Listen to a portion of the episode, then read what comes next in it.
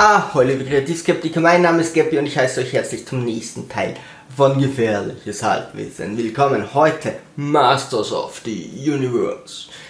Ich hatte als Kind ganz viele von den Figuren, ich hatte nur nicht Merman und Stratos, die waren irgendwie immer ausverkauft und einmal, als wir auf Teneriffa waren, fand ich endlich eine der beiden Figuren in einem Shop, da war es gerade da war gerade Feiertag und am nächsten Tag fuhren wir heim. Also die zwei sind irgendwie äh, etwas, was ich wohl nie besitzen werde. Inzwischen habe ich das ganze Zeug verkauft.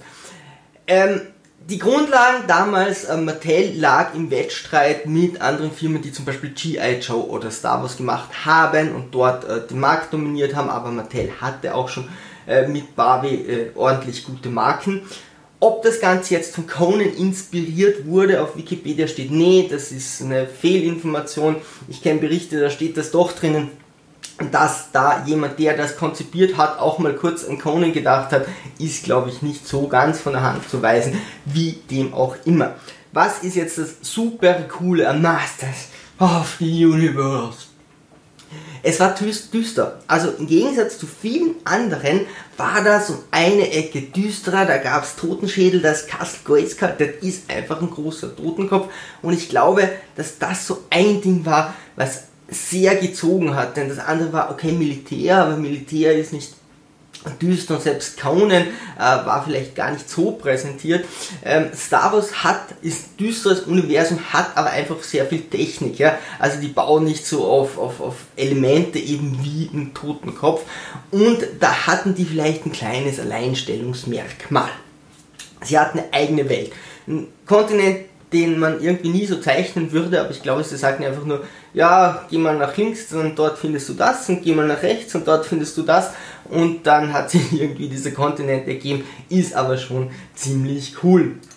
Es war sehr geheimnisvoll, also wir hatten hier natürlich Grayskull als die äh, Burg, die ganz viele Geheimnisse in sich birgt. Wir hatten Adam, der sich dann zum Himmel verwandeln konnte und dann ganz, in ganz vielen von diesen, diesen Bereichen dieses Kontinents wurden so Mysterien eingewoben. Also man, alles war irgendwie der mysteriöse Wald und die Wüste der Zeit und alles war irgendwie äh, so gestaltet, hm, äh, dass man, dass man schon automatisch wusste, wenn du dorthin kommst, kannst du nicht das erwarten, was du normal erwartest, sondern das ist immer sehr geheimnisvoll. Ich finde, finde, das haben sie so richtig geschickt gemacht, dass du hier so, ja, ein bisschen im Ungewissen bleibst. Sie hatten sehr kreative Charaktere, also mit He-Man würde ich mal sagen, das ist nicht unbedingt der kreativste Charakter, aber gerade die Antagonisten können sich hier sehen lassen mit Skeletor und Hordak, wo man sagt, Hordak war der Lehrmeister von Skeletor, ist aber jetzt schwächer als Skeletor. Ich mochte Hordak so am liebsten, das war eigentlich mein, so mein Lieblingscharakter. Ansonsten finde ich das total schwer zu sagen bei Masters of the Universe, wer so die, die coolsten Charaktere sind. Äh, vielleicht haut ihr das einfach mal in die Kommentare, wenn ihr das für euch klar benennen könnt. Und sie hatten Orko und Orko ist auch ein kleiner Geniestreicher. Heutzutage ist es gang und gäbe, dass du so einen lustigen Sidekick hast bei Orko ist es aber nicht nur so, dass er sehr lustig ist, sondern er ist auch unglaublich mächtig, aber so schusselig, dass es sich ihm nicht immer ausgeht. Aber es kann schon mal sein, dass Orko alleine den Plot rettet. Also er kann zaubern, hm, es geht meistens schief, aber auch das kann mal funktionieren und er kann sich beamen. Ja? da hat vielleicht jemand mal bei Herr der Ringe nachgelesen, äh, wenn dieser Ring nichts mehr könnte, als sich unsichtbar zu machen, wäre das schon verdammt mächtig. Und sich einfach rumbeamen zu können, ist natürlich gerade für, für den Informationsfluss eine sehr, sehr mächtige Sache. Also den kleinen Kerl haben sie hier sehr clever eingebaut. Und natürlich verkauft sich sowas wie geschnitten Brot. Und dann würde ich noch sagen, beim Spielzeug ist die Grundhaltung der Figuren, also wie sie dastehen, die Shape, die, äh, die Form, relativ gut gewählt. Also die meisten haben so hier eine Faust, wo, wo du eine Waffe reingeben kannst und die andere Hand so leicht offen. Und ja, du kannst einfach die Arme nur so bewegen und die Beine relativ weit, weil da ist ein Gummizug drinnen. Es ist alles mehr oder minder begrenzt, aber mit dieser neutralen Haltung kannst du schon relativ viel machen. Also damals so Wrestling-Figuren waren eben oft nur für einen Special Move gedacht. Der Undertaker hatte die Arme dann ausgestreckt, da kannst du einen Clothesline machen oder einen Suicide Dive und das war's, ja. Ähm, oder andere Figuren waren dann eben nur auf den Schuss, äh, auf die, die äh, Schieß-Action da äh, beschränkt. Mit diesen Figuren konntest du einiges machen. Also du konntest ruhig in andere Genres reingehen und sagen, okay, jetzt äh, ballern wir hier mal rum, ist ja auch hier impliziert. Jetzt geben wir, machen wir einen Fistfight oder wir wresteln oder was auch immer. Du konntest auch äh, Barbie und Ken damit spielen, wenn, wenn du das wolltest. Also hier haben sie doch etwas breiteres geboten. Die weiblichen Charaktere waren sehr knapp. Das waren, glaube ich, am Anfang zwei mit Thiele und Evelyn und die konntest du beide nicht so wirklich jetzt. Aber war Männerspielzeug, also wer hat es gebraucht? Äh, später haben sie das dann allerdings probiert. Also ich glaube, die Haltung der Figuren war auch ein kleiner Schneestreich, dass du dann mit denen allerdings also einfach sehr viel machen konntest. So, jetzt wurde x-mal ein neuer Master Masters of the Universe Realfilm announced und jetzt verkünden wir, dass der dann und dann kommt und die wurden immer wieder abgesagt. Der erste ist furchtbar gefloppt, der erste Realfilm. Und dann hat sich nie wieder so jemand drüber getraut. Sie haben wieder angefangen, sie haben das Projekt wieder abgebrochen. Jetzt ist für 2021 wieder Masters of the Universe angekündigt. Vorher hieß der noch Grayskull, jetzt steht einfach Masters of the Universe. Wir nehmen es mal so hin und überlegen uns, was waren denn oder was sind denn so, so die Probleme am Masters of the Universe, warum das mit dem Realfilm nicht so hinhaut. Und da gibt es tatsächlich einige. Zum einen ist es mal, Spielzeug ist die Grundlage, ja. Das Ding wurde einfach als Spielzeug erfunden und dann wurde, äh, wurden die Geschichten drumherum gebaut und die Geschichten unterwerfen sich einfach zu großen Teilen dem Spielzeug. Äh, das sieht man zum Beispiel bei den Figuren. Also viele Figuren haben einfach die, die Shape of, von He-Man, ja, die haben einfach diese He-Man-Figur gemacht. Und was haben sie dann gemacht? Die umgefärbt, andere Köpfe draufgesteckt, andere Rüstungen gegeben, andere Waffen gegeben, aber das war's. Das sind, Entschuldigung, das sind ganz oft einfach die gleichen Figuren in unterschiedlichen Farben. Das heißt, hier ist man schon mal begrenzt. Das Problem ist, dass alle gleich stark oder gleich muskulös wie He-Man aussehen. Sogar äh, Adam sah in der Grund, im Grunddesign so aus wie He-Man. Also der hatte genauso viele Muskeln. Jetzt hast du da nicht mehr wirklich das Alleinstellungsmerkmal. Proportionen sind so, dass die Figuren relativ handlich waren. Also ich finde sogar groß. Ja, damals kannte ich einige Actionfiguren, die, die, die kleiner waren. Ähm, das Problem hatte sicher auch Barbie und Ken. Also das finde ich das Paradebeispiel, weil die waren so groß, dass du da keine Fahrzeuge mehr rum, rundherum bauen kannst. Also wenn die in der richtigen Proportion wären, dann müssen das gigantische Dinge sein, äh, die sich keiner leisten kann. Masters of the Universe waren schon so groß, dass die meisten Fahrzeuge einfach nur mal so sind, du setzt sie drauf. Also das sind einfach nur Sitze mit Flügeln dran oder ähnliches. Äh, Mask gab es damals auch, die waren eben so ja, ein bisschen mehr als Daumen groß, vielleicht Mittelfinger groß. Und da ging das schon eher, dass du da irgendwas rundherum konzipierst. Ähm, bei den Fahrzeugen und auch bei den Burgen, ja, die, die sind alle so designt, dass die sich halt gerade mal wohin setzen können oder bei einer Burg vielleicht ein zweites Stockwerk haben, aber das war's. Leider spielt das bei diesen Fahrzeugen dann noch rein. Wenn ihr euch den äh, Blaster Hawk anseht, da kann man so einen Diskus vorne rausschießen. Ja, da hast du einfach so einen Griff. Der hat einfach einen Griff, dass man spielen kann. Und oft haben diese Spielzeuge tatsächlich irgendwo einen Griff und das siehst du dann, wenn die das in einem Zeichentrickdesign oder ähnliches machen, dann sehen die eben genau so aus. Ja, beim Wind Rider ähm, sitzen die drinnen und der hört bei der Hüfte auf. Das Ding kann angeblich in den Weltraum fliegen, hat so ganz kleine Flügel dran, weil die haben einfach nicht reingepasst in die Verpackung, ja, dann hast du so, so das Grundschiff, das eigentlich in den Weltraum kommt, dann hast du so kleine Flügel dran und die Leute sind mit dem Oberkörper im Freien. Und so war das auch bei der Zeichentrickserie, da haben zumindest zwei reingepasst, aber die sitzen so nebeneinander, wer die Haare so nach hinten ge geweht werden und äh, fliegen da durch die Gegend.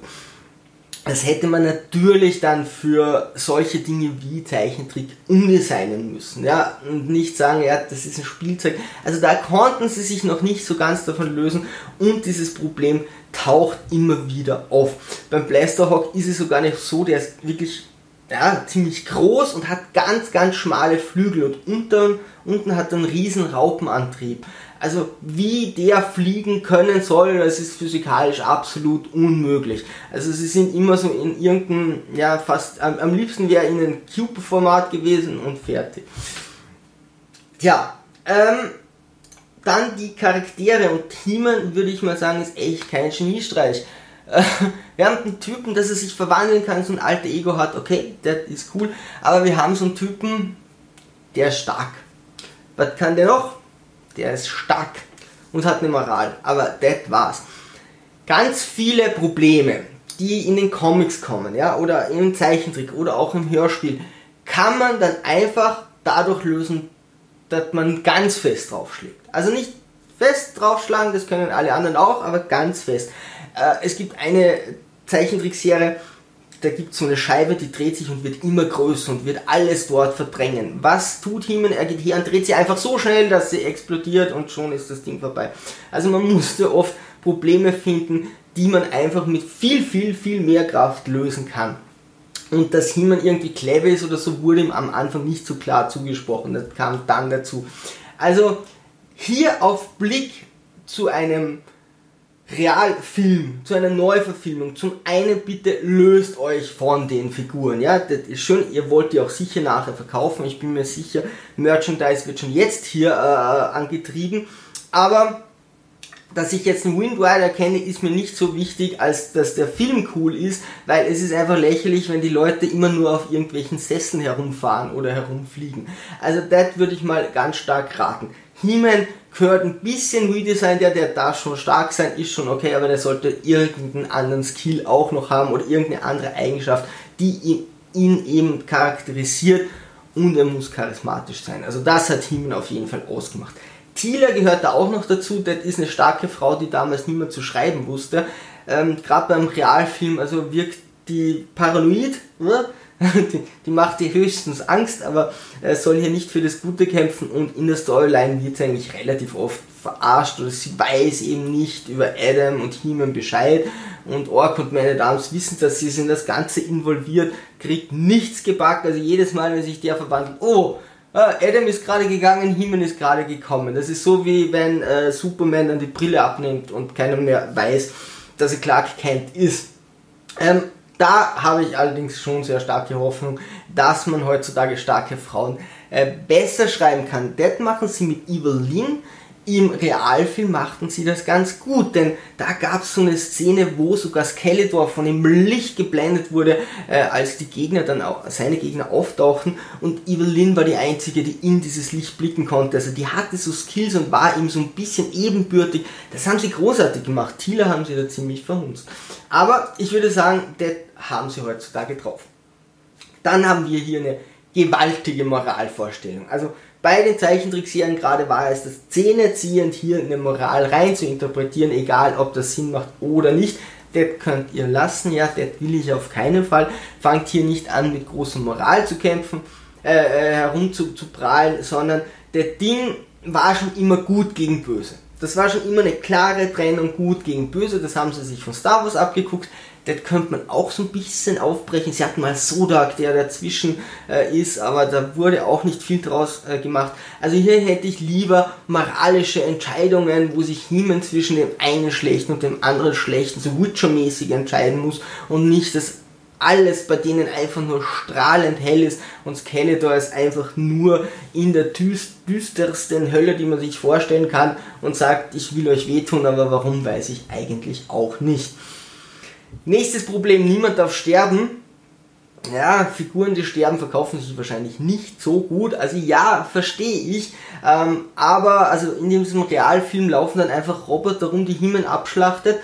Himmel darf keinen anderen töten, das wäre moralisch nicht okay. Das will ich auch nicht. Ja, dass Himmel dann Skeletor leben lässt, sagt, na, ich bin so moralisch, ich kann dich nicht töten. Und Skeletor geht dann los und vergewaltigt und tötet und weiß ich nicht, macht alles, vergewaltigen wird er wahrscheinlich nicht, er entführt Leute, versklavt Leute, tötet Leute und er kämpft uns wieder hin und He-Man lässt ihn wiederleben. Also, wo man schon sagt, das grenzt ja an Dummheit.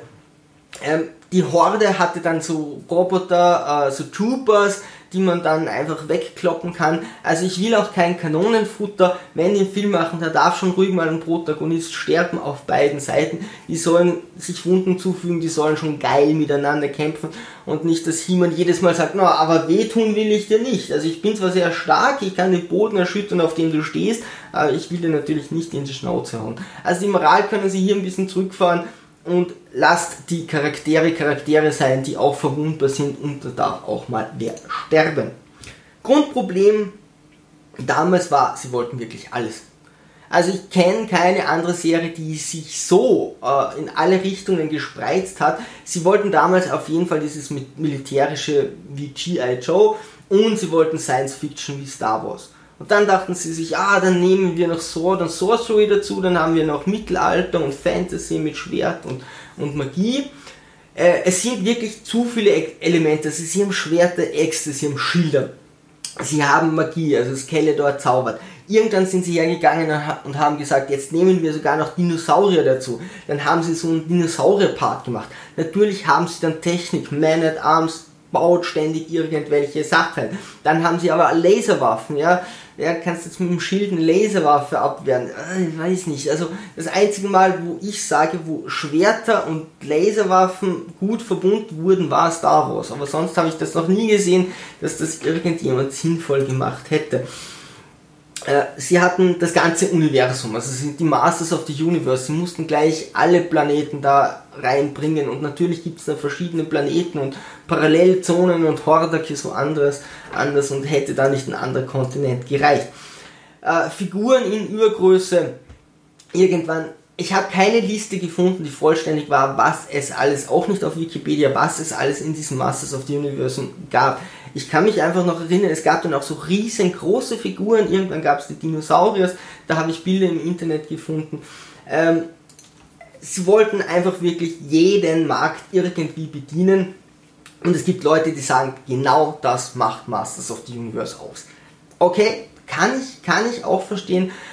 Ich halte es für den Realfilm echt schwierig, wenn du das alles da reinknallst. Also selbst wenn es zwei, drei Teile wären, und das müssen sie auch schon fast, bei, bei dieser Grundlage, die wir hier haben. Aber selbst wenn es mehrere Teile wären, das alles hier reinzuballern, halte ich schon für wirklich viel. Sie hatten weitere Ableger wie Shira, das wäre dann für Mädchen gewesen, so ein bisschen Barbe, würde ich aber auch nicht sagen, hat natürlich nicht funktioniert. Für Mädels damals auf jeden Fall musstest du das um, umkonzipieren, äh, beziehungsweise gab es welche, die eh ganz gern mit den normalen Masters-Figuren gespielt haben. Dann war noch The Power of Grayskull und dann The New Adventures of He-Man, tausend Jahre später, wo He-Man mit galaktische Krieger gegen äh, Skeletors Mutanten kämpft. Also sie haben echt so gut wie nichts ausgelassen und ständig versucht, das zu rebooten oder hier wieder irgendwie die Figuren neu verkaufen zu können. Wie wurde jetzt Masters of the Universe in den Medien dargestellt? Wir nehmen mal die deutschen Hörspiele hier. Die Views wussten damals noch nicht so wirklich, was das ist. Also der äh, Schreiber hatte da relativ wenige Informationen. Ähm, zum Beispiel die ersten zwei ähm, die ersten zwei Geschichten waren extrem reduziert, was das Setting betrifft. Ja, bei Sternenstaub sind sie in der Höhle, Skeletor sucht Sternenstaub, sie wussten gerade mal eine Handvoll Protagonisten. Ähm, bei Sturm auf Castle Grayskull, beim dritten Teil, ist es dann so, dass mh, hm, die ganzen Leute von, also vom Himen, von den Guten auf Castle Grayskull wohnen. Ja, da dürfen die alle nicht rein, das ist die geheime Burg, die haben ein anderes Schloss. Also da kommt es zu vielen Plotfehlern. Ähm, das hat sich dann mit der Zeit angepasst, hat aber nie wirklich Auswirkungen auf Mattel genommen, ja, weil die durften dort so mehr oder minder in dieser Welt machen, was sie wollen, aber deswegen hat es nie was verändert. Dann kam der Film Das Geheimnis des Zauberschwertes, womit sie Shiro, diese, diesen Mädchenpart, ähm, involvieren wollten. Und ich mochte den Film, weil Hordak vorkommt und damals fand ich den Hordak richtig, richtig cool. Ähm, da wurden aber auch Leute versklavt. Und da siehst du wirklich so ausgemergelte Bauern, die dann äh, wirklich so quasi zur Schlachtbank geführt werden. Das fand ich als Kind echt heftig. Hm? Und da ruhig mehr. Ja, jetzt zutage, heute sind wir erwachsen und so, jetzt kann man da sicher was machen. Also gerade ähm, der Kampf zwischen Skeletor und Hordak und ihre Brutalität und ihre Gewissenlosigkeit kann man hier, glaube ich, sehr gut ausspielen. Was war mit diesem Realfilm? Der Realfilm war sehr düster geplant. Ja? Ich mag äh, Dolph Lundgren, ich mochte den irgendwie schon immer und der hat dann auch irgendwie seine Performance dort halbwegs hinbekommen und Frank Langella hat hier als Skeletor einfach brilliert. Also wenn ihr nichts von dem Film haltet, euch den nicht ansehen wollt, seht ihr euch einfach auf YouTube nur die Szenen mit Frank Langella Skeleton, die sind großartig. Die Maske ist großartig, sein Acting ist großartig. Das ist einfach Wahnsinn. Er sagt noch immer, er findet die Rolle eigentlich ganz cool, die er dort gespielt hat. Und ja, seine Rolle war auch richtig cool. Dass die dann auf die Erde gehen, hm, der, der würde ich jetzt mal woanders hinschreiben. Aber an seiner Maske sieht man noch, wie düster das Ganze hätte sein können oder wo, wie die, die das wollten, wie er in diesen Thronsaal reinkommt. Das ist eigentlich sehr großartig. Aber klar, die Zielgruppe waren Kinder und ja, das hat dann wohl nicht so funktioniert und Mattel hat gesagt, naja, sorry, aber wie sollen wir da was verkaufen? Den Film darf sich ja kein Kind ansehen. Dann hatten sie krasse Budgetprobleme und zwar haben sie irgendwie, glaube ich, die Geschichte geht so, sie hatten die Kleidung für alle, also sie haben das ganze Kleidungsdesign gemacht und danach war das Geld weg. Und dann mussten sie sagen, okay gut, dann müssen wir auf die Erde gehen äh, und brauchen Plot dort, weil das kostet natürlich viel weniger als hier Eternia darzustellen. Gerade mal die Opening Scene ist dort und die Endscene ist dort, wo die Opening Scene ist. Also damit äh, schlägt es hier nicht viel. Im Endeffekt ist das immer ein Problem von mir. Ich habe das schon bei Thor gesagt ey, wenn Thor, wenn ich mir Thor ansehe und dann verliert Thor seine Kräfte, dann sehe ich mir einen ganz normalen Film an. Also wenn ich mir Thor ansehe, dann will ich hier einen Gott, der diese Fähigkeiten hat und nicht wie er diese Fähigkeiten verliert, um mir dann einfach einen stinknormalen Film anzusehen. Und der ist auch nichts mehr und dieser Masters of the Universe ist nichts anderes als ein Film, wo Leute rumlaufen, die keine Ahnung haben, wie die Welt funktioniert. Also äh, es könnte kaum schlechter sein mit diesem äh, Erde-Setting. Das ist das Einzige, was ich nicht will, dass wenn ich schon diese fantastische Welt habe, dass die dann auf der Erde rumgurken. Ähm, durch die Altersfreigabe sind dort auch Roboter, die einfach abgeschlachtet werden, weil He-Man darf natürlich niemand was zu Leide tun und also haut er auf gesichtslose, schwarze äh, Roboter ein und dort ist es egal, wenn man die abschlachtet gehen. Ja, also so etwas will ich auf keinen Fall im neuen Film sehen. Und der Plot am Ende ist wirklich furchtbar. Skeletor schafft es, die Sorceress, die der Zaubererin, alle Magie zu nehmen und überhaupt das ganze Universum, die Magie des ganzen Universums zu, in sich zu vereinen und ist dann unbesiegbar. Himmel kämpft trotzdem gegen ihn, haut auf den Stab drauf, Stab wird kaputt, Skeletor ist wieder normal. Ey, echt wahr, als unbesiegbarer Übermeister ist eine Schwachstelle, da haben sie wohl auch Herr der Ringe geguckt, äh, ge ge gelesen, damals noch gelesen, gesagt, na, das machen wir einfach so, der verliert seinen Ring, äh, Stab, äh, Ring, äh, egal, und dann ist er wieder normal. Äh, das war äh, sehr traurig damals, weil sich, glaube ich, viele Leute drauf gefreut haben. Aber das Grundproblem ist einfach, du hast hier x Genres, die du bedienen sollst, und du hast, äh, du hast diese, diese, Figuren, also das soll sich das Spielzeug verkaufen, dann richtet sich das Ganze als kind, an Kinder. Jetzt ist das Ganze aber so düster und so gut und böse angelegt, und gerade mit Skeletor, der ein, ein fantastischer Charakter ist und auch großartig die Voice Actor, sogar im Deutschen, im Englischen, bei den Zeichentrickserien und hier äh, mit Frank Langella, äh, großartig, wie düster das Ganze ist und es spreizt sich in alle Richtungen. Es spreizt sich in allen Richtungen, nicht nur bei den Genres, sondern auch an wen sich das Ganze richtet. Und das sehe ich als riesengroßes Problem für die Neuverfilmung. Also ich würde mich da auf ein Genre beschränken. Ich würde sagen, macht einen Fantasy-Film draus. Ja? Wenn es wichtig ist, können Sie die, die nach dem vierten Teil oder so Richtung Technologie ähm, erweitern, aber die müssen nicht Masters of the Universe sein. Das reicht, wenn ich hier einen Planeten habe, wo alles stattfindet, mit diesen ganzen mysteriösen Zonen. Das ist großartig. Bitte macht das düster, bitte macht das brutal, bitte lasst dort Charaktere sterben. Ja, die sollen verletzbar sein, die sollen leiden. Das kann ruhig richtig, richtig äh, grausam werden, weil eigentlich ist diese Welt so konzipiert, dass die ganz viel Leid beherbergt, ja. Und eure Zielgruppe sind jetzt eigentlich nicht mehr Kinder, denn alle Kinder, die das damals gespielt haben, sind jetzt erwachsen und dürfen sich solche Filme ansehen. Also es könnte theoretisch funktionieren, hier einen richtig coolen, düsteren Film ähm, draus zu machen. Ich weiß schon, natürlich will Mattel dann wieder äh, die Figuren verkaufen und wenn man dann PG-13 macht, dann ist das vielleicht besser oder vielleicht noch jünger. Ah, ich blick da wirklich mit zähneziehenden Schmerzen drauf. Ich hätte es echt gern so ein richtig düsteres Universum dort. Da fand ich es immer am besten, das fand ich immer Quantum Masters of the Universe großartig und das war auch das Alleinstellungsmerkmal gegenüber von vielen anderen Dingen. Bei Star Wars hat es auch funktioniert, Filme für Erwachsene zu machen und dann Figuren zu verkaufen. Hey, es gibt genug Erwachsene, die die Figuren kaufen. Vielleicht kann man es so irgendwie hindrehen. Ich hätte gerne einen Erwachsenenfilm. Eure Meinung interessiert mich allerdings super dafür. Also ich weiß äh, super dazu. Ich weiß eben, dass Leute sagen, na genau diese verschiedenen Genres machen Masters of the Universe aus. Für die ist das das Wichtigste.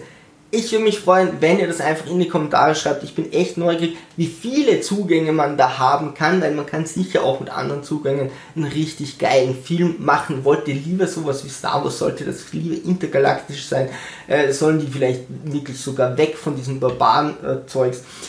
Würde mich sehr interessieren, liebe Sturmtrotze, ansonsten segeln wir straff auf zum Horizont.